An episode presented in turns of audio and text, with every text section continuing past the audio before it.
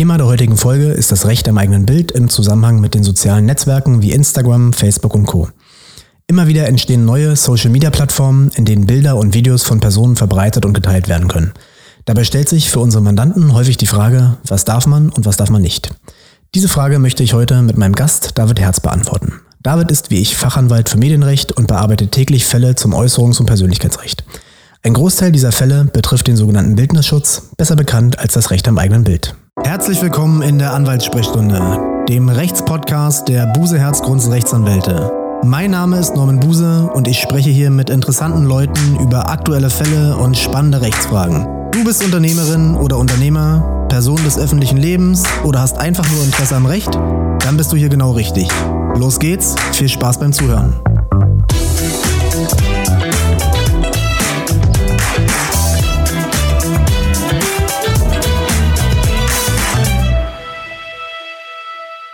So, David, herzlich willkommen in der Anwaltssprechstunde. Hallo Norman, vielen Dank für die Einladung. Ja, sehr gern.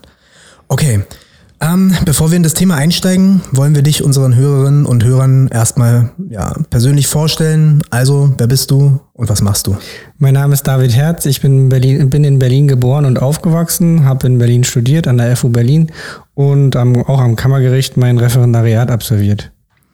Okay, also einen sehr ähnlichen Lebenslauf wie ich. Wolltest du schon immer Anwalt werden?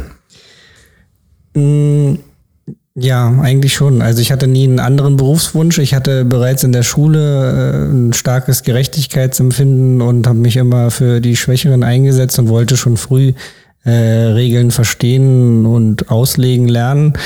Was mich gerade als Berliner zum Jurastudium gebracht hat, war eigentlich äh, die, die Geschichte von unserer Stadt. Also mich hat immer schon fasziniert, wie vor nicht einmal 100 Jahren in Berlin äh, mit rechtsstaatlichen Mitteln ein Unrechtsstaat erschaffen wurde. Und ähm, dieses Verständnis, wie das passiert ist, wollte ich einerseits verstehen. Zum anderen wollte ich aber auch wissen, wie unsere Grundgesetzgeber die Lehren daraus umgesetzt haben. Und gerade in unserem Bereich, wo wir auch viel mit Grundrechten zu tun haben, stelle ich immer wieder fest, äh, dass das gerade in jedem Detail gut gelungen ist. Also man stellt immer wieder fest, dass in den kleinsten Verzweigungen einzelner Details wirklich immer auch Lehren aus der NS-Zeit zu finden sind, mhm. die sich äh, im gesamten Rechtsstaat und vor allem in der Rechtsprechung auch wiederfinden. Ja, das, da gebe ich dir recht. Und vor allen Dingen, wenn man überlegt, wann das Grundgesetz geschaffen wurde, also die Grundrechte, ähm, und dann im Hinterkopf hat, dass auch für, also auch aus damaliger Perspektive diese Grundsätze, die vor, keine Ahnung, 60, 70 Jahren ähm, geschaffen wurden, auch heute noch auf die, auf die Materien Anwendung finden, auf die verschiedenen Fallgestaltungen. Ne, Internet war damals nicht, nicht mhm. absehbar, dass es sowas überhaupt mal gibt. Ja. ja das ist schon, schon eine, eine starke abstrakte Leistung vom Gesetzgeber gewesen. Ne? Und das ist ja mhm. bei, bei vielen Gesetzen einfach Absolut. so wir haben ja schon angedeutet, dass wir uns schon länger kennen. Mhm. Ja, insgesamt sind es nach meiner Auffassung knapp 15 Jahre. Das heißt, wir haben zusammen das Jurastudium absolviert, danach das Rechtsreferendariat in Berlin durchlaufen am Kammergericht und sind danach anschließend Kanzleipartner geworden. Ab wann war dir klar, dass du als Anwalt im Bereich des Medienrechts tätig sein möchtest? Na, wir hatten ja beide in der Uni den Schwerpunkt Urheber Medienrecht und gewerblichen Rechtsschutz gewählt. Da hatten wir Vorlesungen bei der Koryphäe Professor Raue und der hat uns ja damals äh, Fälle geschildert. Er hat ja viele Prominente vertreten und Fälle geschildert, wo Prominente äh, oft ähm, ja, Opfer von, von Persönlichkeitsrechtsverletzungen durch Zeitungsverlage geworden sind. Und ähm, zum einen fand ich spannend sozusagen, dass ähm, gerade im Medienrecht ähm, die Realität sehr stark auf, aufs Recht trifft sozusagen. Also es ist nicht rein abstrakt und trocken wie beispielsweise in allgemein zivilrechtlichen Sachen, wo es ja oftmals nur um Zahlungen geht, sondern weil dort das ist, wenn ich kurz ja, einhaken darf, weil du mhm. sagst trocken, das ist ja mal so ein Vorurteil zu Jura oder zum Jurastudium. Mhm. Ne? Wie oft hat man das schon gehört, ist Jura wirklich so trocken? Mhm. Ja, das ist ja Quatsch. Ja, aber ich finde, da trifft in besonderem Maße sozusagen die Realität auf Jura, weil da muss man schnell handeln, man muss effektiv mhm. Rechtsschutz finden und ähm, Persönlichkeitsrechte sind ja wirklich was sehr Persönliches und ähm, da, da fühlt man sich wirklich in besonderem Maße verletzt, wenn man eben in der Öffentlichkeit irgendwie despektierlich dargestellt Wort wird. Argument. ja, aber jedenfalls hat mich fasziniert einerseits diese persönliche Betroffenheit und dann die Suche nach dem effektiven Rechtsschutz unter, der, unter dem Gesichtspunkt, dass es ja nicht immer klare Wege gibt. Wie man will man zum Beispiel gerade in unserem Bereich äh, war das für mich anfangs unvorstellbar, wie man gegen einen Riesen wie Google vorgehen will. Das ist Aber wahr. dass man eben immer kreative Wege finden muss, den Rechtsschutz zu finden. Ja, da gebe ich dir recht. Sag mal, was sind es für Mandanten, die du hauptsächlich im Medienrecht vertrittst? Zum einen vertreten wir Unternehmen, die wir gegen rufschädigende Berichterstattung verteidigen. Zum anderen aber auch Prominente, zum Beispiel, wo äh, Bildnisse unerlaubt veröffentlicht wurden oder auch Künstler oder Behörden, wo eben auch dann unwahre Tatsachen über die in der Berichterstattung verbreitet wird. Das heißt, wir haben einerseits Unternehmen als mhm. Mandanten, die wir da haben, aber auch genau. ganz normale aber Normalverbraucher. Genau, auch Private, die einfach gegen eine Bildnisveröffentlichung oder gegen irgendeine Verleumdungskampagne vorgehen wollen. Klar, das geht ja auch schnell, dass man vorher noch nie was mit den Medien zu tun hatte und genau. auf einmal in die Schusslinie Genau, gerät. bisher hat dann immer alles gut funktioniert und auf einmal kommt dann da irgendwo ein Inhalt, den man so nicht haben möchte und weiß nicht, wie man dagegen vorgehen soll. Was ist für dich die größte Herausforderung am Anwaltsberuf? Die größte Herausforderung für mich als Anwalt ist es, ähm, dass wir immer nur Interessensvertreter sind, nie die Entscheidung selbst treffen. Das heißt, unsere Aufgabe ist es ja immer demjenigen, der die Entscheidung trifft, in der Regel einem Richter, unsere Sicht der Dinge klar zu machen, auch wenn an der Stelle eventuell schon eine sehr verfestigte Auffassung besteht. Und ähm, gleichzeitig ist für uns auch aus meiner Sicht eine große äh, Herausforderung, dass die Verfahrensdauer, dass wir immer gegen die Mühlen der Justiz kämpfen, die in der Regel sehr langsam äh, malen. Und ähm, wenn da eine gewisse Zeit schon verstrichen ist, sprich der einstweilige Rechtsschutz äh, ausscheidet, dass wir dann damit umgehen müssen, dass wir effektiven Rechtsschutz erst in Wochen, Monaten oder Jahren bekommen. Mhm. Und ähm, natürlich auch die Internationalität des Internets ist eine große Herausforderung. Natürlich kommen wir dagegen an, wenn in Deutschland oder Europa und den USA etwas veröffentlicht wird, aber mit, mit anderen Staaten wie Ja, wobei China. USA ist schon schwierig. Ne? Ja. Wir hatten schon Fälle, wo wir Titel erstritten haben. Mhm. Ja. Das war, meine ich, gegen, gegen Microsoft zum Beispiel. Mhm. Und ähm, ne, die, die, folgen, die folgen dem einfach nicht. Ja, wir haben eine einstweilige Verfügung, einen Unterlassungstitel zugestellt, ordnungsgemäß und die machen es nicht. Ja, und dann ist es immer ein großes Problem, Aufwand nutzen. Ne? Das macht ja keinen Sinn, dann müsste man in den USA vollstrecken. Aber das ist ja ein riesiger ja, Aufwand für die Mandanten. Absolut, auch wenn man eigentlich auf die Formal, also wir haben ja das Glück, dass wir viele Beschlüsse online hochladen. Da werden die ja dann dankenswerterweise umgesetzt. Aber wenn man immer darauf abstellen würde, wann es formal zugestellt wird, weißt du ja, eine Zustellung in den USA dauert ja Monate. Und äh, da ist das. Klar, mit Übersetzung, ne, es muss dann ins Englische übersetzt genau. werden, man muss Zustellkosten einzahlen. Da ja. kann ganz schön viel Zeit vergehen. Absolut, ja. Also ich finde, die, die größte Herausforderung im Anwaltsberuf, vor allen Dingen in unseren Bereichen, im IP-Bereich, ist der Zeitdruck, den man hat. Mhm. Ja, das ist oft so, die Mandanten kommen heute zu einem, ja, haben wurden gestern Opfer von einer Rufschädigung oder von einem Bildnisverstoß und dann sind es Bilder, die sehr delikat sind und schnell ja, raus stimmt. müssen und dann wirft es den ganzen Arbeitstag irgendwie über den Haufen. Und wenn man denen dann erklärt, dass die Pressekammer Mitte nächster Woche darüber entscheidet, ja. Dann ist da vielleicht schon das Wochenende ins Land gezogen und äh, ja, das heißt, der Schaden das ist, schon, ist eingetreten. Das ist oft sehr schwer, den Tag zu strukturieren oder zu mhm. planen, ne? weil ja, man einfach stimmt. nicht weiß, was einem im Laufe des Tages erwartet. Ja, nicht immer sind die Mandanten daran ganz unschuldig, weil häufig mhm. ist es mhm. so, dass wenn wir jetzt die Abgemahnten zum Beispiel vertreten, dass die die Frist schon mal verstreichen lassen mhm. haben und man dann das deshalb stimmt. schon Zeitdruck hat, aber das ist ja auch nicht immer das, das machen die ja nicht mit Absicht häufig, sondern dann waren sie im Urlaub, haben den Briefkasten nicht ja, geleert und dann auf einmal kommen sie wieder und zwei Tage, vor zwei Tagen sollte die Strafbewährte Unterlassungs- und Verpflichtungserklärung Ja, abgegeben. das stimmt. Und dann wundern sie sich, warum die einseitige Verfügung ein paar Tage später kommt. Dann lass uns jetzt mal mit dem Thema der heutigen Sendung starten. Recht am eigenen Bild. Was war so der krasseste Fall, den du bisher bearbeiten musstest und warum? Also der für mich äh, der krasseste Fall war eigentlich, äh, also ich schilder ihn kurz, das war eine Mutter einer dreijährigen Tochter, die zu uns in die Kanzlei kam und die mir berichtete, dass ihre Tochter drei ist und in eine Kita geht und dort in der Kita sollte ein Fotoshooting stattfinden mit einem Fotografen. Und die Eltern wurden gefragt, ob sie damit einverstanden sind, beide, also schriftlich, formal richtig sozusagen. Die Eltern haben beide gesagt, dass sie das nicht möchten. Und äh, ja, die, die Tochter berichtete dann zwar von einem Fotoshooting, aber nicht, was da konkret passiert ist, weil die Eltern davon ausgingen, dass äh, ja, dass sozusagen der, der die Fotos nicht von der Tochter angefertigt wurden. Mhm. Dann vergingen einige Wochen und ähm, eines Tages ging die Mutter mit ihrer Tochter einkaufen in einem Haushaltswaren, Bedarfs, Bedarfsladen und äh, hat dort äh, einen, einen Prinzessinnenbilderrahmen gefunden, wo als Platzhalter ihre Tochter verkleidet als Prinzessin zu sehen war. Geschminkt, mit Krone, mit allem drum und dran. Ach Gott. Und dann hat die Dame den Bilderrahmen gekauft und kam am selben Tag noch zu uns und sagte, sie weiß nicht, wie das passiert ist und was wir dagegen tun können. Mhm. Und ähm, Was, wir, was haben wir denn dagegen gemacht? wir haben zunächst mal mussten wir erstmal herausfinden, wie da überhaupt die, die, die, ja, wie die Kette war, was da Woher passiert ist, Foto? woher stammt das Foto, wie kommen die da ran. Wussten, Äh, war das gleich bekannt, dass es dann von der von dem Kita-Fotografen war? Oder? Ja, ja, also die Mutter hatte sich dann mit anderen Müttern ausgetauscht, weil sie ja wusste, dass da eben dieses Shooting stattgefunden hat.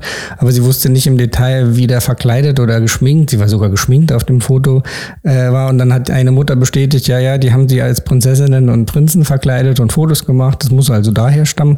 Dann hatte sie Kontakt mit der Kita aufgenommen. Die Kita hat aber äh, salopp gesagt, sich auf dumm gestellt und gesagt, nö, nö, das ist alles nicht hier passiert. Und ähm, naja, jedenfalls haben wir dann äh, die Einzelhandelskette abgemahnt und ähm, dann kam gleich am nächsten Tag ein Antwortschreiben, dass äh, die Bilder sofort aus dem Handel genommen werden, aber dass die Bilderrahmen in einer polnischen Fabrik äh, produziert wurden, ordnungsgemäß erworben wurden und dass nach Rücksprache mit der polnischen Firma mitgeteilt wurde, dass das Foto von der Tochter auf einer chinesischen Bilderplattform erworben wurde.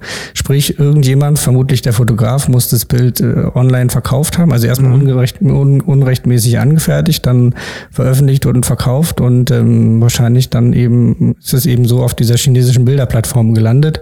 Aber ja, dann hatten wir noch die, diese chinesische, äh, die Plattform angeschrieben auf Englisch. Das Bild wurde kommentarlos entfernt. Also es Glück. wurde auch entfernt. Ja, zum Glück. Ah, das ist ja gut. Aber und die Bilder wurden aus dem Handel genommen, aber dann sind im späteren Verlauf gab es dann noch Bilder von Jungs aus derselben Gruppe als Prinzen in mit blauen Bilderrahmen. Also Wahnsinn. erschreckend. Man hat sozusagen immer nur äh, den Fehler gesucht, weil ja, also die die die Einzelhandelskette hatte zwar jeweils dieses konkrete Bild rausgenommen, Ja. aber nicht etwa präventiv irgendwie sämtliche Bilder der der Produktion. Und gegen den Fotografen sind wir da auch vorgegangen oder? Äh, der Fotograf war nicht bekannt und wollte von der Kita auch nicht mitgeteilt werden. Und Dass man hätte die Kita erst in Anspruch nehmen müssen, Genau. eine Auskunft verlangen, die haben, gerichtlich die einklagen. haben genau sämtliche Auskünfte verweigert und gesagt, das sei da nicht passiert. Und dann sind wir mit Eltern zusammen an die Kita herangetreten, aber wir haben nie in Erfahrung Wobei gebracht. Das auch so ein Fall ist, wo man wirklich darüber nachdenken sollte, eine Strafanzeige zu erstatten. Ja, in der Tat. Weil da kommen wir noch später zu, aber ein Bildnisverstoß Mhm. ist grundsätzlich eine Straftat, ja, strafbar nach dem Kunsturhebergesetz. Und ja, wenn, wenn die freiwillig Mhm. nicht rausrücken und man auf dem Zivilrechtswege zu lange braucht, ja, dann kann man Strafanzeige Ja, in der Tat. Ich wollte dann auch noch Geldentschädigungen und auch ein Strafverfahren einleiten, aber die Mandantin war dann, ich hatte so den Eindruck, dass da im Hintergrund vielleicht Gespräche mit der Kita stattgefunden haben. Da Druck aufgebaut wurde ja, wahrscheinlich. jedenfalls ne? war dann von heute auf morgen der Kontakt so ein bisschen weg. Ja, und wenn nachdem das eigene Kind dann da in der Kita war. drin ist Ja. Mhm. und weiterhin von den, von den Erziehern da betreut wird, die da möglicherweise missgebaut haben, dann sollte man sich das zweimal überlegen, ob es dann Ja. Sinn hat, dagegen was zu unternehmen, gegen die Kita. ja, was war denn vielleicht dein krassester Fall in dem Zusammenhang? Allgemein spannend sind immer Fälle, wo Prominente mit betroffen sind, ja, wo wir Prominente vertreten, weil da geht es immer um auch um, um Zeit. Ja. Man hat hohen Zeitdruck, weil wenn es Äußerungen sind oder Bildnisse sind, die jetzt aus der Privatsphäre stammen und ähm, die Presse nicht abgeschreckt ist, die dennoch zu veröffentlichen, muss man einfach schnell dagegen vorgehen. Ja, entweder vorab, äh, also schnellstmöglich eine Abmahnung rausschicken, darlegen, warum das nicht zulässig ist, das jetzt zu veröffentlichen. Aber im schlimmsten Fall sogleich dann eine einstweilige Verfügung vorbeugen zu beantragen, was man ausnahmsweise machen kann, aber das ist natürlich immer so eine, immer so eine schwierige Sache. Aber so mein skurrilster Fall, den würde ich mal nennen, ich bezeichne den mal als Offshore-Windanlage. Da war es so, dass unser Mandant ein Sicherheits- und Gesundheitsbeauftragter bei einer ja, Offshore-Windanlagenbaufirma war, so nenne ich es mal. Dort, ähm, ja, die hatten eine Subunternehmerin beauftragt und ähm, von dem, diese Subunternehmerin hatte an ihrem Standort am Land, ja, wo die die Windräder fertig gebaut hatten, ein Bildnis aufgehangen vom Mandanten. Das war so ein Bild, wo er ja als Person non grata bezeichnet wurde und äh, geschrieben wurde, dass er diese, diese Anlage nicht betreten kann und betreten darf. Ja, die waren, die mochten ihn nicht, weil er im Prinzip der Kontrolleur von denen war. Ja, da musste die Klar, sozusagen, wenn da was, un- unerwünscht ist. Genau, wenn da irgendwas schiefgelaufen ist, musste er die dann anscheißen und dann haben die, Mhm. haben die wirklich Probleme bekommen. Und ja, eines Tages geht er dahin, äh, will sich, will sich da einloggen und reingehen in den Bereich mit seiner Sicherheitskarte und dann sieht er an, am Aushang da sein Bild Wanted. aller Wanted-Manier, Wild West-Filme, ja, und da war es dann so, dass der, also wir wussten nicht, wer es genau da aufgehangen hat, aber es war halt irgendjemand aus der Subunternehmerfirma. Da haben wir dann abgemahnt, eine einstweilige Verfügung äh, ja, wegen Bildnisverstoß beantragt am Landgericht Stralsund. Die wurde zuerst zurückgewiesen mit, mit recht lustigen Argumenten. Das heißt, der Fall ist einerseits tatsächlich skurril Ja. und lustig, aber auch rechtlich. Da hat das Gericht zum Beispiel gesagt, dass man persönlichkeitsrechtsverletzende Unterlassungsansprüche gar nicht im einstweiligen Verfügungsverfahren geltend machen kann, Ja, also nicht im absolut. Eilrechtsschutz, was Ja, einfach Quatsch ist. Ja, absolut. Und aber hat uns dann nicht geholfen und dann Mhm. mussten wir Beschwerde einlegen gegen die Zurückweisung, ging dann zum Oberlandesgericht Rostock und da haben wir dann zum Glück gewonnen. Ja, da sehr hat gut. das Gericht dann gesagt, das geht hier so nicht. Das Bild, Das das, muss ja man noch sagen, genau das Bild, was da, was da auf diesem Wanted-Zettel war, das stammte Mhm. aus dem LinkedIn-Profil. Ja, das heißt, das hat auch so einen Bezug jetzt zu unserem Thema. Mhm. Das hatten die dann einfach rauskopiert von ihm und auf diesen, auf diesen Flugzettel raufgedruckt. Und das war auch so die Frage, eine rechtlich spannende Frage damals, ob man diese Bildnisse aus dem, die jetzt in dem Social Media Netzwerk hier LinkedIn oder Business Netzwerk dort verbreitet wurde, ob man die auch offline nehmen darf und, und für andere, andere Sachen verwenden darf, für andere spannend. Berichterstattung. Ja. Und das führt uns auch gleich auf eine häufig gestellte Frage in unserer Beratungspraxis. Nämlich, darf ich Fotos, welche andere Personen auf Instagram oder Facebook hochgeladen haben, einfach so verwenden bzw. verbreiten? Ja, also im Rahmen des äh, jeweils selben Netzwerkes darf ich das ohne weiteres tun. Wenn ich sozusagen die Funktion innerhalb des Netzwerkes nutze, dann darf ich die dort auch äh, teilen, sprich verbreiten. Ähm, aber wenn ich sozusagen die, die Fotos, wie auch in deinem Fall, außerhalb des Netzwerkes verwenden will, dann ist das nicht zulässig.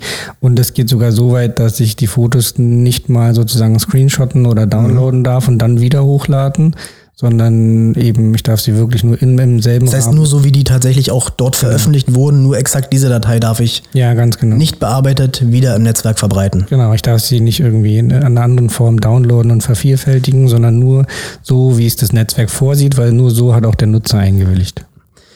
Wir haben ja häufig auch mit Presseberichterstattung zu tun. Das heißt, dass wenn jetzt über Prominente berichtet wird, Bildnisse aus Instagram kopiert werden, in den Beitrag reingezogen werden und das dann kommentiert wird. Wie ist es mit der Presse? Dürfen die dann diese Fotos für ihre Berichterstattung verwenden? Weil das ist ja dann ein anderes Netzwerk. Grundsätzlich darf die Presse das auch nicht, in, äh, also generell alles, was außerhalb des Netzwerkes ist, ist nicht erlaubt. Also auch die Presse darf jetzt vom Grundsatz her nicht ohne weiteres da Fotos rausnehmen, weil dann werden sie ja eben dem Netzwerk entzogen. Ja, wobei da muss ich widersprechen. Das ist ja dann immer die Frage, ne, ob ein, ein Ausnahmetatbestand aus dem KUG greift. Ja, allgemein ist es natürlich so, man darf die Fotos nicht nehmen. Aber wenn da jetzt ein, ein Berichterstattungsinteresse ist, ein zeitgeschichtliches Ereignis, dann dürfen die im Rahmen dieser Berichterstattung diese Sachen schon nehmen. Aber da gebe ich dir recht, da wird sehr, sehr häufig drüber gestritten und es gibt auch Gerichte, die das anders sehen. Ja, aber in der Regel ist es so, dass diese, dass diese Bildnis für die Presse aufgrund der Pressefreiheit, die da streitet, für die Unternehmen, die schon nehmen dürfen. Darf die, darf die Presse das ungepixelt nehmen? Diese Fotos? Also- das kann ja auch sein, dass jetzt einfach, ne, das muss ja auch gar nicht über diesen konkreten Anlass berichtet werden, wo die Bilder zu veröffentlicht wurden. Zum Beispiel, ich bin jetzt im Urlaub, mache ein Selfie am Strand und lade es dann hoch und darüber wird sich irgendwie lustig gemacht. Sondern es gibt ja auch Fälle, das müssen ja dann keine Prominenten sein. Ja, man kommt auf einmal in die, in die Berichterstattung, es gibt irgendein Strafverfahren zum Beispiel, was, was aufgegriffen wird und interessant ist oder irgendeine sonstige Verfehlung, dummer Zufall, dass man in die Presse gerät. Und dann versucht die, versucht die Presse ja häufig diese Bilder aus den Netzwerken zu nehmen, um diesen Artikel so zu untermalen und zu bebildern. Und dann stellt sich immer die Frage, darf man das identifizieren machen oder muss man verpixeln? Ja, vom Grundsatz her muss man ja die Person unkenntlich machen. Also wenn jetzt äh, nicht eine Ausnahme nach KOG gegeben ist, sondern äh, eine allgemeine Berichterstattung erfolgt, dann darf grundsätzlich nicht identifizierend berichtet werden. Sprich, ähm, auch eine Verpixelung kann unter Umständen nicht ausreichen. Also es reicht aus, wenn die Person erkennbar ist, sei es durch die Haltung, durch besondere persönliche Merkmale. Wie Klar, die, die. Anforderungen an die, an die Erkennbarkeit Genau. sind, sind sehr gering. Mm, Genau. Und insofern kann es durchaus ausreichen, also gerade nicht ausreichen, nur beispielsweise klassischerweise einen schwarzen Balken über die Augen zu machen, sondern es muss wirklich eine umfangreiche Verpixelung erfolgen, sodass die Person kaum noch erkennbar, erkennbar Ja, ist. wobei, dann ist ja wieder der Klassiker oder die klassische Frage, die im Persönlichkeitsrecht immer eine Rolle spielt, Abwägung. Ja. Das heißt, wir haben hier einmal betroffen, Bildnisverstoß, allgemeines Persönlichkeitsrecht auf der einen Seite als Grundrecht Ja, und auf der anderen Seite Meinungsfreiheit, Pressefreiheit und öffentliches Informationsinteresse. Ja. Und natürlich ist es so, dass bei Personen der Öffentlichkeit das öffentliche Informationsinteresse deutlich höher ist. Aber wenn ich jetzt ein Autonomalverbraucher bin und mir ja eine, eine, eine recht äh, schwerwiegende Verfehlung geleistet habe, eine Straftat, die, die sehr, sehr relevant ist für die Öffentlichkeit, dann ist es so, dass man auch häufig anonym berichten, äh, nicht anonym berichten darf, sondern identifizierend berichten darf. Mhm. Aber die Wahrheit ist immer konkret. Klar. Ja, Man muss den Einzelfall angucken, aber es ist immer eine Abwägungsentscheidung, sodass man da nie pauschal sagen darf, ich darf verpixeln oder ich, ich darf nicht, ich darf unverpixelt das Ganze veröffentlichen. Ein, oder wir haben früher öfter versucht, ähm, wenn wir mit dem Persönlichkeitsrecht nicht weitergekommen sind, so den einen, einen Anspruch aus dem Urheberrecht herzuleiten. Das heißt, die Presse nimmt ein Foto und will das veröffentlichen, hat es bei Instagram, Facebook und Co. rausgezogen und will es dann in ihrer Berichterstattung einbetten. Dann haben wir oft gesagt, ja, der Urheber ist ähm, die Mandantin zum Beispiel und wir Ja. widersprechen dem. Ja. Ist das noch möglich? Wie sieht's da aus? Ja, da hatten wir tatsächlich mal einen interessanten Fall von einem Lokalpolitiker, wo sozusagen im Rahmen der Abwägung der KOG-Verstoß ausgeschieden war, weil eben ein besonderes, äh, ja, ein zeitgeschichtlicher Zusammenhang gegeben war. Und da hatten wir dann eben den Unterlassungsanspruch aus dem abgeleiteten äh, Recht von dem Urheberrecht der Ehefrau, die das Foto angefertigt hat, durchgesetzt. Das hat auch ganz gut geklappt, aber jedenfalls, du willst auf Paragraph 50 Urhebergesetz hinaus, wo eben geregelt ist, dass ähm, ähm, sozusagen Ja, genau. in der Ja. Tagesberichterstattung äh, Urheberrechte äh, in Anführungsstrichen verletzt werden dürfen. Genau, ist Also aus einer sozusagen. Schranke, ne? Ist eine Genau. Schrankenregelung zum Urheberrecht. Ja, wobei in deinem Fall, das war Glück, Mhm. dass derjenige, der es veröffentlicht hat, hat nicht Presse war. Mhm. Das war ja sozusagen Ja, ein das Parteikonkurrent. Ja. Ja, das das heißt, da ist ja ne, die, die, die, die Pressebericht, das war Mhm. halt keine Presseberichterstattung, sondern es war einfach, ne, der wollte ihn einfach bloßstellen, an Pranger stellen und ihm zeigen, Ja. was er für ein, was er für ein komischer, komischer Typ ist. Mhm. Ne, das war, ne, wenn es jetzt, wenn es jetzt die Presse gewesen wäre, die da berichtet hätte, Ja, das stimmt, irgendeine da ist- Lokalzeitung zum Beispiel, das wäre, dann wäre es wahrscheinlich schwierig geworden und so hätte es nicht geklappt. Ja, Aber man muss stimmt. auch manchmal Glück haben. Das gehört halt auch dazu. Lass uns nochmal einen Schritt zurückgehen und allgemein über das Recht am eigenen Bild sprechen. Was ist überhaupt das Recht am eigenen Bild? Wo ist das geregelt und was wird davon geschützt? Ja, das äh, Recht am eigenen Bild ist sozusagen ein Unterfall des allgemeinen Persönlichkeitsrechts, was ja Verfassungsrang hat und ähm, ist geregelt in, im Wesentlichen in Paragraphen 22 und 23 KOG, das Kunsturheberrechtsgesetz, wo eben vom Grundsatz her geregelt ist, dass jede Verbreitung und Veröffentlichung der Einwilligung bedarf und in 23 finden sich dann verschiedene Ausnahmen hierzu. Okay, das heißt, wann darf ich ein Foto von einer Person veröffentlichen? Grundsätzlich nur mit Einwilligung der bet- betroffenen Person. Und muss die Einwilligung, muss die ausdrücklich erfolgen, muss die schriftlich sein? Das ist so eine häufige Frage, Ja. was wir haben. Ich habe doch gar nicht schriftlich zugestimmt, dass der mein Foto verwenden darf. Also der, der Gesetzgeber hat selbst in 22 schon reingeschrieben, wenn, äh, wenn die Person, die abgebildet wird, eine Entlohnung erhält, sprich zum Beispiel ein Model, äh, dann ist davon auszugehen, dass die, die Einwilligung erteilt wurde und die Einwilligung kann auch konkludent erteilt werden. Wenn ich also zum Beispiel auf einen roten Teppich gehe, wo drumherum Scharen von Journalisten mit Kameras stehen, dann kann ich mich nicht im Nachhinein darüber beschweren, dass wenn ich darüber spaziere, ein Foto von mir Genau, und wenn ich dann noch in die Kamera lächle, Genau. eine gute Pose mache, dann kann ich nicht sagen, Ja, so, genau. das kann nicht sein, das darf nicht veröffentlicht werden. Nee, ist ja auch irgendwo nachvollziehbar. Also Das, ja, na klar. Das, Ja. Sonst, hat die, sonst gibt es ja auch keine Möglichkeit für die Presse über sowas zu berichten. Ja, und Mhm, Fotos genau. braucht man nun mal für eine, für eine spannende Berichterstattung. absolut. Ähm, was gibt's für Ausnahmen vom Einwilligungserfordernis? Das heißt, wann darf ich ein Bild veröffentlichen, obwohl ich nicht eingewilligt habe? Eine Ausnahme hast du ja schon genannt, das sind eben Bildnisse der Zeitgeschichte, also die sind äh, explizit geregelt in, in Paragraph 22, K, äh, 23 KOG. Dort wiederum ist eine Rückausnahme vorgesehen, äh, dass selbst wenn die Ausnahmen vorge äh, einschlägig sind, dass eben immer auch die äh, individuellen Persönlichkeitsrechte Berücksichtigung finden müssen. Neben dem Bereich der Zeitgeschichte finden sich noch, ähm, findet sich noch die Ausnahme auf Versammlungen zum Beispiel. Also wer auf eine Versammlung geht, muss damit rechnen, auch in der Presse abgebildet zu werden. Und dann gibt es noch das sogenannte Beiwerk, wenn ich auf dem Foto nur ein Beiwerk bin, also nicht im Fokus stehe, sprich wenn ich äh, ein Bild von einer Sehenswürdigkeit mache und ähm, die Person im Grunde kaum identifizierbar ist, sprich im Mittelpunkt eigentlich dieses, dieses Gebäude steht, dann äh, ist das auch eine Ausnahme, wo eben die Veröffentlichung zulässig ist.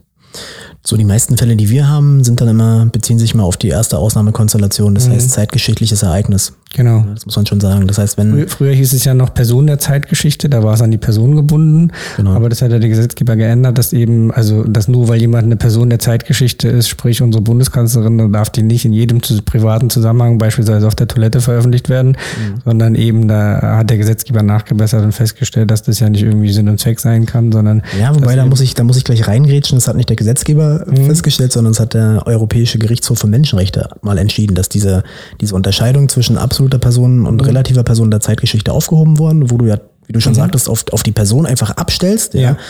salopp gesprochen, ein Prominenter Mhm. muss danach hinnehmen, dass er auch beim Einkaufen am Strand fotografiert werden Mhm. darf und das veröffentlicht werden darf. Und das wurde ja sozusagen dann damals aufgehoben, zu Recht aufgehoben, Ja, die Persönlichkeitsrechte gestärkt. Und jetzt kommt es immer auf das, auf das Ereignis als solches drauf an. Ja, ich habe mich irritieren lassen von dem Gesetzeswortlaut Bildnis der Zeitgeschichte. Klar. Nee, das ist, das ist, aber das, das gab es vorher halt auch schon. Mhm, ja. Ne, aber das ist ja sozusagen eine Aber Frage, wo Mhm. knüpfe ich an? An der Person oder an dem Ereignis? Also, ne, wir haben gesagt, grundsätzlich ist die Einwilligung erforderlich, dass ich ein Bild Mhm. veröffentlichen darf. Dann gibt es diese Ausnahmen, wann es nicht ist, zum Beispiel zeitgeschichtliches Ereignis oder Beiwerk oder Versammlung. Gibt es davon nochmal eine Rückausnahme? Ja, also ähm, das Kunsturhebergesetz verlangt immer, dass eben im jeweils konkreten Fall die individuellen Rechte berücksichtigt werden und ist sozusagen per se immer eine Abwägung der berechtigten Interessen erforderlich. Sprich, alles, was wir vorher gesagt haben, sind die Grundsätze, aber im Ergebnis ist immer, sind immer die persönlichen, die, die individuellen berechtigten Interessen abzuwägen gegeneinander. Und es kann also sein, dass wir, wie du schon sagtest, eben ein zeitgeschichtliches Ereignis haben, aber vielleicht der ganz konkrete Umstand äh, es nicht zulassen soll, dass dieses Bild veröffentlicht wird, weil vielleicht eine unangenehme Pose dargestellt wird oder in irgendeiner anderen Weise doch Eine Situation, die, die vielleicht objektiv gesehen nicht besonders genau, aber den problematisch ist, aber wenn das irgendwie eine Person ist, mit der ich mich da treffe, mit der ich möglicherweise eine Affäre habe und das dadurch rauskommen könnte, dann ist das berechtigte Genau. Interesse zum Beispiel, würde es überwiegen. Ja, genau. Wohl, Ob- ne? Auch das kann man nicht pauschal sagen, aber in den meisten Fällen würde das Genau. dann überwiegen. ja, Nochmal zur, zur Einwilligung zurück. Wir hatten ja gesagt, Bildnis grundsätzlich nur mit Einwilligung.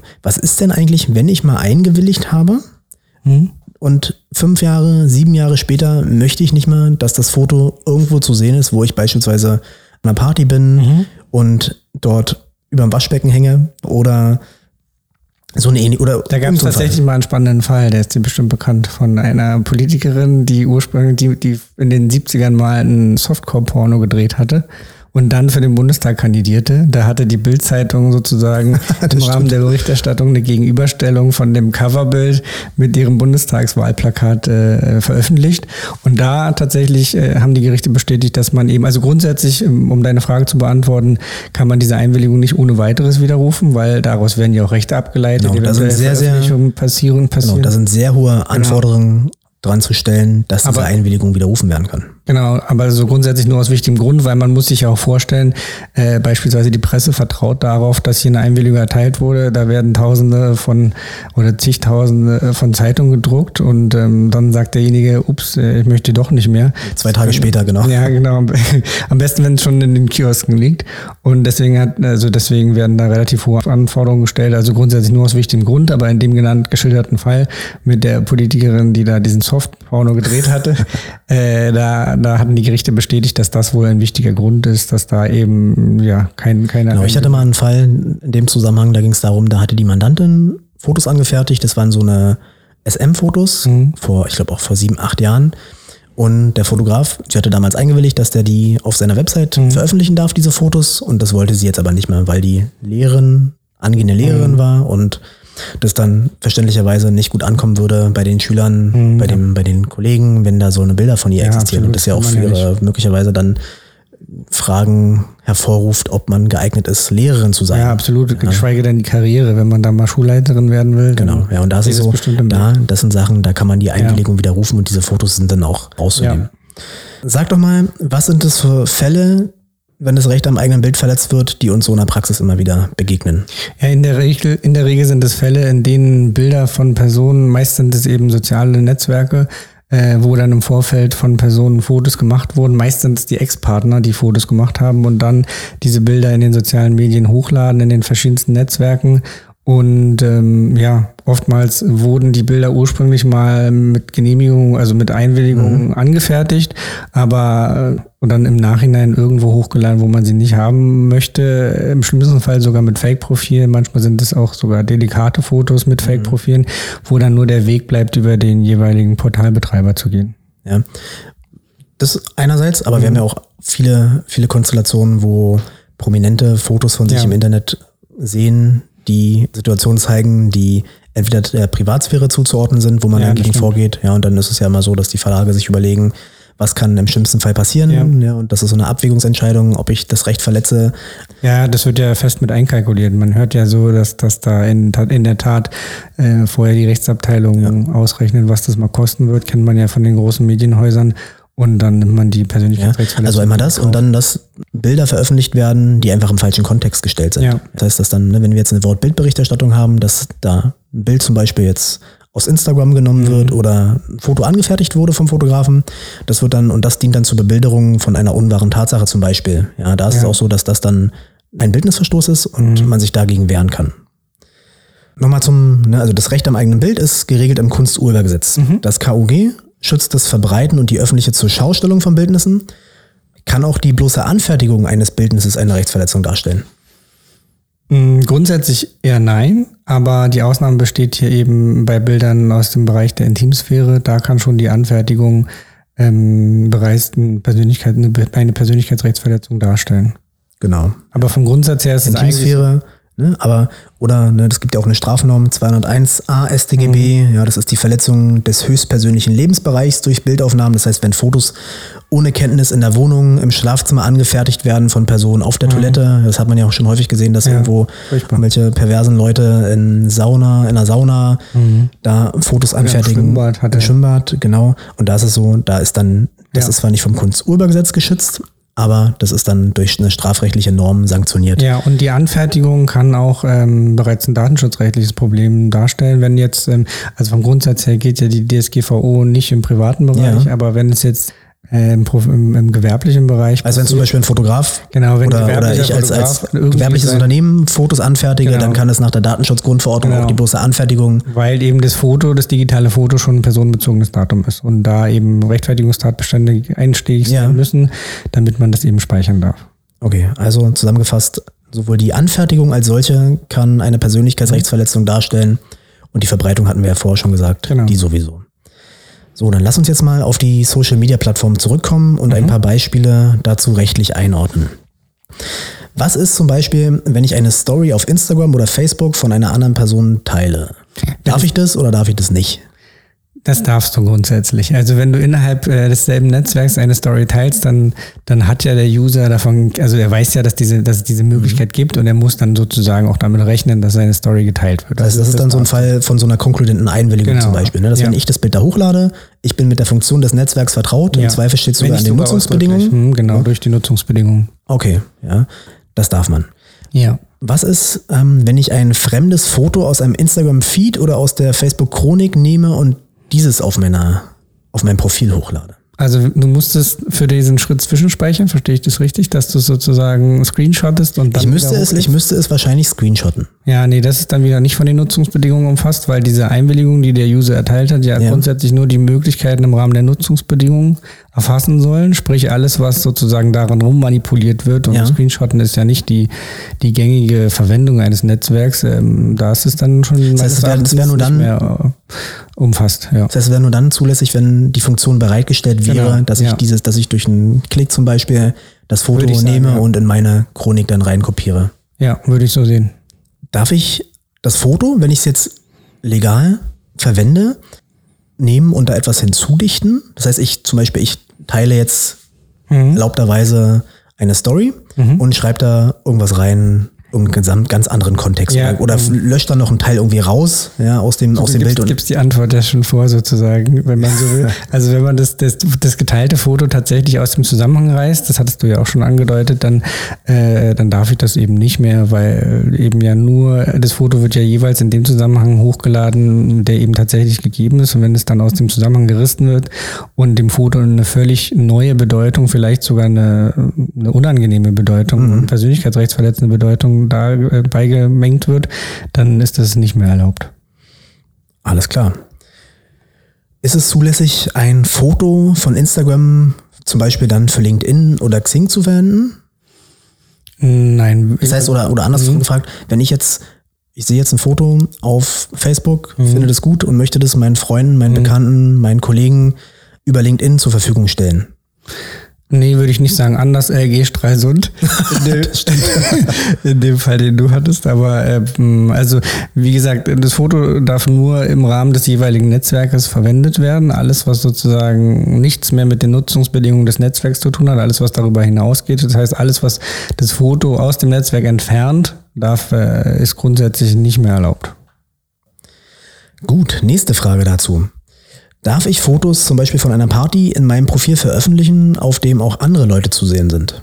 Mm, Das darfst du, wenn du die abgebildeten Personen vorher gefragt hast, ob, ob du das machen darfst. Okay, aber das macht ja keiner. Nee, das stimmt. Aber deswegen ist es dann eben Also das nicht, Problem, nicht erlaubt. Ja. genau, also das ist dann, ne, dann wäre es genau. eine Rechtsverletzung Absolut. zulasten aller Personen, ist die da ja drauf auch sind. irgendwo nachvollziehbar. Also finde ich, wenn, wenn man davon ausgeht, dass man da von irgendwem fotografiert wird, dann Ja. ist das Foto an, die Fotoanfertigung vielleicht noch okay. Aber ähm, die Veröffentlichung in einem Netzwerk, wo man gar nicht weiß, wer vielleicht. Aber das ist ja so der Klassiker, wenn man jetzt Ja, ne, nach dem Wochenende mal geguckt hat, wo jetzt noch nicht die Corona-Krise war und Ja. man feiern gehen konnte, Klar. dass da einfach Fotos hochgeladen Aber das ist werden. definitiv eine Rechtsverletzung, ja. Ja. Ganz klar. Was gilt allgemein für Fotos, wo Kinder abgebildet sind? Wer muss hier einwilligen in die Verbreitung? Ja, das wird ähm, von Schulen und Kitas gerne falsch gemacht. Also grundsätzlich müssen beide Elternteile einwilligen. Genau, weil das Kind selbst, also vom Grundsatz her erstmal, wenn das Kind unter 14 Jahre ist, müssen beide Elternteile ein, einwilligen. Wenn das Kind selbst schon eine gewisse Einsichtsfähigkeit hat, man spricht da von der Einwilligungsfähigkeit, dann muss, muss zusätzlich auch das Kind einwilligen. Genau. Ja, das heißt, da reicht es dann nicht. Also es reicht einerseits nicht, dass nur ein Elternteil Genau, das- das einwilligt. auf jeden Fall nicht, Ja, und wenn das genau. Kind älter ist, Dann muss es zusätzlich. beide Eltern und das Kind einwilligen. Genau. Und da hast du völlig recht, Kitas, Schulen, aber auch so. Ja, das, wird, das wird in Sportvereinen wird es ja völlig stiefmütterlich behandelt. Absolut, und ja, ja, da- gerade wenn es Streitigkeiten in der Familie gibt, ist es ja oftmals so ein, so ein Einfallstor, wo dann der eine Elternteil Ja. dem anderen, Auch ein großer Spaß, wenn die Eltern schon getrennt sind. ja, da sich die richtige Einwilligung zu holen und dann will man irgendwie, das kennt man ja so, äh, Schreckensbilder von Klassenfotos von Kindern, wo alle Kinder geschwärzt sind, außer das eigene. Ja. Also, weil, oder, oder, oder ein Kind immer geschwärzt ist, damit macht man sich dann auch nicht unbedingt beliebt im Klassenverband. das ist wahr. Dann letzte Frage zu dem Themenkomplex. Häufig gibt es ja auch so eine Fake-Profile. Ja, das heißt, dass dort Namen, der Name einer Person genannt ist, Fotos verwendet werden, obwohl die Person gar nicht Inhaberin dieses Profils ist. Was kann man dagegen machen? Man kann, also wenn es Fake-Profile sind, dann ist ja offenkundig der Verletzer nicht bekannt. Oftmals steht da die Vermutung dahinter, meistens ist es irgendwelche Ex-Partner oder vielleicht auch Ex-Geschäftspartner. Jeden Oder Leute, die- Leute, die neidisch sind. Das Oder, ist, äh, ja, das- missgünstig sind, das hat man auch häufig. Ja, aber genau. Jedenfalls bleibt da dann meist nur der, die Möglichkeit, den, den Weg zu gehen, äh, den jeweiligen Portalbetreiber, sprich Facebook, Google, Instagram, auf Löschung in Anspruch zu nehmen. Die, die haften auch dem Grundsatz noch für solche Persönlichkeitsrechtsverletzungen. Dem, da muss man eben die dann zur Löschung auffordern. Das Unangenehme an der Konstellation ist, dass man die Kosten dann eben selber tragen muss des Verfahrens, während wenn man den Verletzer kennen würde, könnte man dem die Kosten auferlegen. Jetzt haben wir darüber gesprochen, wann das Recht am eigenen Bild verletzt ist. Jetzt lass uns mal darüber austauschen, wie man sich dagegen wehren kann, gegen einen Bildnisverstoß. Gern. Also wenn mir der Verletzer bekannt ist, wenn ich weiß, wo diese Rechtsverletzung herkommt, dann kann ich, dann ist es der effektivste Weg, diese Person direkt anzuschreiben. Ich kann sie also außergerichtlich abmahnen, auf die Rechtsverletzung hinweisen und Unterlassung, Schadensersatz und unter Umständen auch Geldentschädigung geltend machen. Wenn mir die Person nicht bekannt ist, was ja oftmals der Fall ist, dann kann ich, äh, wie eben gesagt, den Weg über den jeweiligen Portalbetreiber gehen und auch so zu meinem Recht kommen. Das ist dann natürlich mit Schadensersatz und Geldentschädigung schwierig, also nicht möglich. Ja. Aber jedenfalls bekommt man das Bild dann zumindest mal aus dem Internet, was ja dann oft schon das Ziel ist. Also zusammengefasst, man hat einen Beseitigungsanspruch, man hat einen Unterlassungsanspruch Genau. Und in Ausnahmefällen kann man auch Geldentschädigung Genau. verlangen. Was sind das, was müssen das für Fälle sein, dass ich auch Geldentschädigung kriegen kann? Mm, Die Gerichte, also es muss eine, eine besonders schwerwiegende Persönlichkeitsrechtsverletzung vorliegen. Das heißt, es reicht nicht eine, eine einfache Persönlichkeitsrechtsverletzung, sondern diese Rechtsverletzung muss eben besonders schwerwiegend sein. Also in der Regel sind es dann sind es nur Nacktfotos, Bilder der Intimsphäre oder Kinderfotos unter Umständen, wo dann eine Geldentschädigung zugesprochen wird. Aber äh, die normale Persönlichkeitsrechtsverletzung jetzt äh, Das heißt, einfaches das, heißt die, Bild die, das ist ja auch eine. Frage, eine Frage, die wir oft haben. Hatte ich schon Ja. viele Mandanten hier, die haben gesagt, hier wurde zum Beispiel im RBB oder auf NTV Mhm. wurde ich wurde ich ausgestrahlt, mein Foto, und dann ist ja mal die Frage, ich möchte Schadenssatz dafür kriegen. Mhm. Da ist es ja, wenn es jetzt kein, Ja, kein ehrenrühriger Kontext ist, ja, kein, Ja. Kein, kein schwerwiegender Eingriff, ist, dann gibt's ja keine Geldentschädigung. Genau, das ist auch oftmals schwer, den Mandanten klarzumachen, warum ihr denn jetzt hier kein, also viele wollen ja gerade diese Geldentschädigung und sagen, sie wollen Schadensersatz. Und, findest, ähm, du das, findest du das konsequent, dass es dafür keine Geldentschädigung gibt? Mm, ja, es kommt auf die Umstände an. Also ich finde es konsequent, dass man schon festmachen kann, woran äh, diese Geldentschädigung geknüpft ist, dass man eben sagt, nur in Ausnahmefällen. Aber es gibt schon Fälle, so die grenzwertig sind, wo man sich fragt, das wäre doch eigentlich schon sinnvoller, so als einfach ja, ja, als abschreckende, als abschreckende Wirkung. Wirkung. genau. Andererseits ist es natürlich ne, auch abschreckend dann für die Presse ne, oder für mhm. die Meinungsfreiheit, was extrem hohe Güter ja, bei uns sind, ja. Grundrechte. Aber trotzdem ist es so, und das finde ich mal so ein bisschen widersprüchlich und kann in vielen Fällen auch nicht nachvollziehen, dass für eine einfache Urheberrechtsverletzung mhm. ja, gibt es Schadensersatz. Gibt es ja, lizenzanalogen Schadensersatz. Der ist mal höher, mal niedriger. Bei Berufsfotografen, wenn mhm. die eine Lizenzierungspraxis haben, ist der dann recht hoch. Mhm.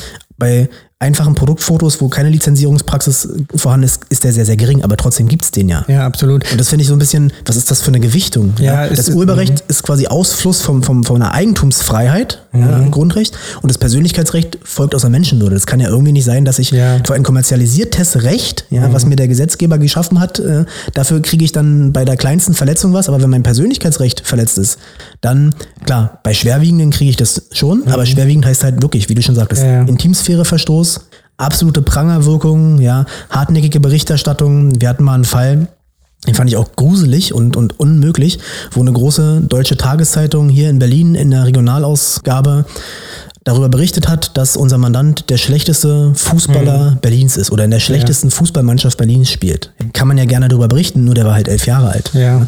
Und da war es so, da hat es die Pressekammer gesagt, am Landgericht Berlin, klar, schwerwiegende Persönlichkeitsrechtsverletzung, dafür gibt's Geldentschädigung. Mhm. Aber trotzdem war es, war es ein Fall, ja, und das sind so Sachen, das ist für mich immer nur schwer nachvollziehbar, warum das dann ja. erst so und dann die, ja. den Kindern oder der ganzen Mannschaft ging so, die waren bei sich im Viertel geächtet. Die wurden ja. beleidigt, die haben über die gelacht und das war für die mit elf Jahren echt richtig krass.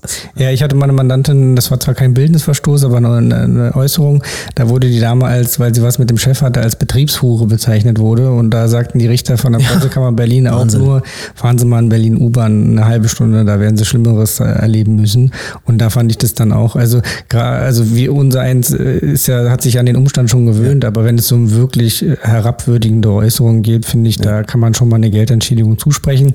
Zumal man dem Mandanten ja wirklich immer erklären muss, wenn wir ein Verfahren gewonnen haben, die Bildnisse überall verschwinden, Unterlassungstitel haben und dann auch alle Verfahrenskosten erstattet bekommen, dann ist es ja im Ergebnis nur die Strafe in Anführungsstrichen, dass die Verfahrenskosten zu tragen sind, ja. aber äh, eine, eine, richtige Bestrafung in der Form, dass da irgendwie ein Schadensersatz zu Ja, hat halt, keine, hat halt keine hohe abschreckende genau, Wirkung. Genau, ne? dann denkt er sich, genau. Ich hatte eine Sache, da hat auch Landgericht, auch eine Pressekammer entschieden, du dämlicher Kackspaß ist keine mm, schwerwiegende ja. Persönlichkeitsrechtsverletzung. Ja, natürlich, also wir streiten da nicht darum, das ist unzulässig, man muss mm, es mhm. unterlassen. Genau. Das ist ganz klar, darum ja, geht's genau. auch gar nicht. Aber das sind so Sachen, das ist doch eine massive Ehrverletzung. Absolut. Ja, und ich weiß ganz genau, auch aus anderen Gesprächen, dass mhm. Strafgerichte dazu möglicherweise dann Schadensersatz ja, zusprechen würden. Und die Landgerichte, die Zivilgerichte sind da, sind da sehr, sehr vorsichtig. Vor allen Dingen die Berliner Rechtsprechung ist immer sehr, sehr vorsichtig, ja, was diese, was diese, was die Geldentschädigung anbelangt. Mhm. Ja. Oder eine andere Sache, da ging es darum, dass unsere Mandanten, ähm, denen wurde vorgeworfen, dass sie ihre Kinder oder ihr, ihr Kind mhm. sexuell belästigt hätten. Ja, unglaublich. Auf einer Internetseite. Ja. Und jahrelang missbraucht hätten und mhm. die Qualen des Missbrauchs zu ertragen waren. Ja, da hatten wir dann auch in der ersten Instanz Geldentschädigung zugesprochen mhm. bekommen. Ja, das war zweimal 5000 Euro, weil beide Eltern betroffen waren. Ja, vor allem und das, das, das Oberlandesgericht hat es dann aufgehoben und gesagt, ja, das ist natürlich unstreitig, absolut ehrverletzend. Mhm. Ja, Unterlassung, ganz klar. Ja. Aber nicht so schwerwiegend, dass man Geld ja, zusprechen wird. Und was sollen das denn bitte sonst für Fälle sein? Was gibt es denn für einen ja. schlimmeren Vorwurf, als dass ich mein Kind missbraucht habe? Absolut. Vor allem, wenn man das mit dem angloamerikanischen Raum vergleicht. Ich meine, wir müssen ja nicht mal jetzt in Millionenhöhe oder zig Millionenhöhen sprechen, sondern einfach dem Grundsatz ja einfach, dass es so eine Art Genugtuung ist. Ja, ich meine, äh, das soll ja einfach dass da irgendwie auch für die Zukunft bei dem Verletzer der Eindruck entsteht, okay, wenn ich das nochmal mache, dann, dann, dann blüht mir was sozusagen. Aber es gibt ja eigentlich gar keine äh, irgendwie Strafe in dem Zusammenhang jetzt zivilrechtlicher Natur. Ja. Und äh, das ist absolut, das kann absolut unbefriedigend sein, gerade in solchen Extremfällen, die du schilderst da. Also das ist für mich ja, auch nicht Also da bin ich der Meinung, da muss, wenn die Gerichte das nicht anders entscheiden, da muss der Gesetzgeber ran. Ja, da muss es, da muss es, ne, in der Datenschutzgrundverordnung gibt es ja zum Beispiel mhm. auch einen immateriellen Schadensersatzanspruch für Datenschutzverstöße. Mhm. Ja, den versucht man ja dann häufig analog heranzuziehen, Aber wobei die Voraussetzung, sehr schwer, sehr schwer genau, wobei die Voraussetzungen da ja dann trotzdem ähnlich sind. Mhm. Es muss auch ein schwerwiegender Datenschutzverstoß sein. Ja. Und es muss eine, eine, spürbare Benachteiligung sein und die Gerichte sind da auch sehr zurückhaltend. Also da, was ich da so gehört habe, ist so im dreistelligen Bereich in der Regel, vielleicht mal vierstellig, aber das ist absolut. Wobei es gab gerade eine Entscheidung vom ja. Arbeitsgericht Düsseldorf, meine ich, wo mal, wo mal 5000. Ausnahme, ja. ja. das ist ja auch, ob das so gehalten wird, ist ja, ja. auch die andere mhm. Frage. Ne? Da wurden 5000 Euro mhm. zugesprochen, aber ich kann mir auch nicht vorstellen, dass es, dass es so gehalten wird. Ja, glaube ich auch nicht. Okay. Von mir aus war es es mit unserem Gespräch. Mhm. Möchtest du vielleicht nochmal so ein, so ein letztes Fazit zu den Bildnissen und Bildnisverstößen in den sozialen Netzwerken ziehen? Ja, also ähm, meines Erachtens, ich habe den Eindruck, dass da tatsächlich ähm, relativ ja ähm, leichtfertig mit dem Thema umgegangen wird. Also heutzutage, gerade im, im, Zeitalter des Internets, klingt immer so alt, aber gerade im Zeitalter des Internets und der verschiedensten sozialen Medien äh, herrscht da ja überhaupt kein Bewusstsein damit, wie da eigentlich mit Rechten von Betroffenen umgegangen wird, sondern man geht so davon aus, naja, es ist ja heutzutage jeder in den sozialen Netzwerken, also wird er ja auch selbst ein Interesse daran haben, dass ich ihn hochlade und verlinke.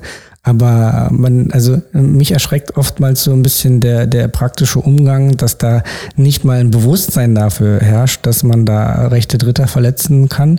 Und ja. gleichzeitig schockiert mich aber auch teilweise unsere beschränkte Möglichkeit dagegen vorzugehen. Wenn wir wirklich nicht wissen, wer es ist und wenn ja, wenn die, die Betroffenen vielleicht auch gar nicht die finanziellen Mittel haben. Ich sagte ja, dass wenn wir gegen das jeweilige Portal vorgehen, dann muss man die Kosten selbst tragen. Wenn sozusagen die, die Personen. Das betrifft ja vor allen Dingen auch dann diese, mhm. diese, diese Hassreden und Hate Speech, ne? Ja, Internet, genau. was so Prominente oft haben, dass da Gruppen angelegt werden, wo den ganzen genau. Tag nur und dann, ausgelassen wird. Und wenn du es dann rauskriegst, dann ist es vielleicht am nächsten Tag wieder drin. Und wir hatten ja auch einen Fall, äh, wo wir dann geschafft haben, sogar den, den, den Host-Provider in Anspruch zu nehmen, dass die Domain gelöscht wird, weil da ja. so schlimmer Inhalt drin war.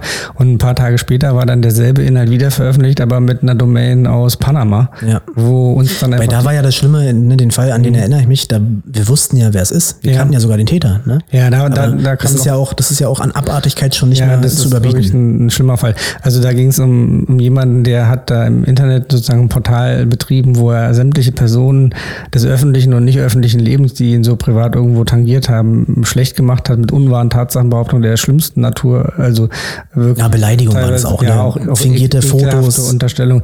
Jedenfalls ähm, hatten wir da auch Titel erstritten und wollten die dann durchsetzen. Aber es ist ja nun mal so, wenn man einen Unterlassungstitel hat, dann kann man eben ein Ordnungsgeld oder Ordnungshaft vom, vom, beim Gericht beantragen sozusagen, dass dann gerichtsseits ein Ordnungsgeld ausgesprochen wird. Und wenn derjenige das Geld nicht hat, dann, ähm, dann muss er eben normalerweise in Ordnungshaft. Sozusagen. Und das hat ja schon, ne, um nochmal das mhm. klarzustellen, das hat ja, die Ordnungshaft hat ja eine sehr hohe Abschreckungswirkung. Ja, wenn man ne? dann sozusagen tageweise ins Gefängnis genau. muss, eben, ich glaube, einen Tag für 50 Euro. Was war das Problem in, in dem Fall? Ja, in dem Fall war das tatsächlich so, dass der, der, der, ich nenne ihn Querulant, ähm, sozusagen gesundheitlich zumindest sagte, ich kann es nicht nachvollziehen, nicht, nicht überprüfen, gesundheitlich so stark angeschlagen war, dass er, er haftunfähig ist und deswegen hatte er immer dem Gericht gegenüber gesagt, ich bin übrigens haftunfähig, ich kann nicht ins Gefängnis, ich bin krank. Und das Gericht, ich habe sogar beim Gericht beantragt, da mal ein amtsärztliches ja. Gutachten einzuholen. Hielt es dann nicht für nötig, sondern hat dann gesagt, ah, okay, er hat ein ärztliches Gutachten von irgendeinem Wald- und Wiesenarzt sozusagen. Ja. Also ich meine, man weiß ja, wie schnell man an sowas kommt,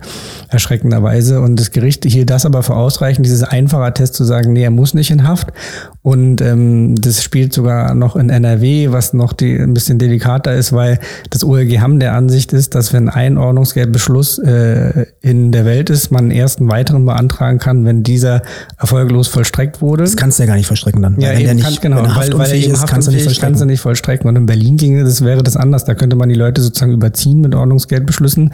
Sobald er zugestellt ist, muss man ja. eine gewisse Zeit einräumen, diesen umzusetzen. Dann kann man aber gleich am nächsten Tag wieder. Und wenn man dann zwei, spätestens drei Ordnungsgeldbeschlüsse bekommt vom Gericht, wo drin steht, sie müssen ein Ordnungsgeld von 5000 Euro zahlen oder in Haft gehen, ja. da, da bekommt man dann doch schon irgendwie Angst. Dann wird's gelöscht. Und dann wird's gelöscht. Aber in, in, NRW ist äh, rechtsfreier Raum in dem Zusammenhang, Gefühl wenn man so gefühlt, ja. Meine, in dem Ergebnis, in dem Fall hätte es ja keinen Unterschied gemacht, ne, ob der jetzt, ob du jetzt fünf nee, nee, Titel hast oder einen, ja. ne, wenn der nicht ins Gefängnis gehen kann genau. und gezwungen werden kann also das mit Zwangshaft, dann bringt dir auch der fünfte nichts. Ja, das stimmt. Der hätte den wahrscheinlich auch noch Mühe also, also im Ergebnis muss man da sagen, der war Vogelfreiheit. Ja, ja, muss man leider sagen. Also und wo, genau, wo ich mein Fazit ziehen wollte, ist, dass wir leider immer noch Konstellationen haben, wo äh, wir eigentlich keine Möglichkeit haben, gegen vorzugehen. Also auch auch der Fall, den ich eingangs geschildert hatte mit dem Foto im, im chinesischen Bilderportal. Ja Äh, da hatten wir auch nur Glück, dass sozusagen der, der, chinesische Portalbetreiber das Bild freiwillig gelöscht hat. Wie wir da sozusagen die dort verklagt hätten, hätte man auch erstmal herausfinden müssen mit chinesischen Kollegen und ob das da Klar. so ohne weiteres funktioniert hätte. Also da ist sehr, sehr beschwerlich, sehr, ja. sehr hoher Aufwand. Ja, das heißt, mein Fazit ist, passt auf, was ihr für Bilder ja. von euch verbreitet. Auf jeden Fall. Denkt lieber zweimal drüber nach, ob die Bilder wirklich veröffentlicht werden müssen und gerade auch von Kindern. Also man kennt ja auch viele, die dann Fotos von ihren Kindern unbedarft irgendwie veröffentlichen. Aber denkt immer dran, dass die Kinder da vielleicht auch ein Wörtchen mitzureden haben. Alles klar, David. Dann würde ich sagen, wir sind mit dem Thema durch. Ja, vielen Dank für die Einladung. Ja, vielen Dank für das Gespräch. Es hat Spaß gemacht. Ja, mir auch. Vielen Dank. Vielleicht machen wir das nochmal. Unbedingt. Vielen Dank. Tschüss. Ciao. Vielen Dank fürs Zuhören. Ich hoffe, euch hat dieser Podcast der Buse Herzgrundsrechtsanwälte gefallen und ihr konntet etwas für euch persönlich oder für euer Unternehmen mitnehmen. Falls ihr Anregungen für weitere Themen oder interessante GesprächspartnerInnen habt, könnt ihr mir gerne eine persönliche Nachricht schicken oder einfach hier einen Kommentar dalassen. Diesen Podcast kann man über Apple Podcast, Spotify und viele andere Plattformen abonnieren, sodass ihr immer auf dem Laufenden bleibt, wenn es eine neue Folge gibt. Auch freuen wir uns, wenn ihr unseren Podcast an eure Familie, Freunde oder Kolleginnen teilt. Bis demnächst, euer Norman Buse.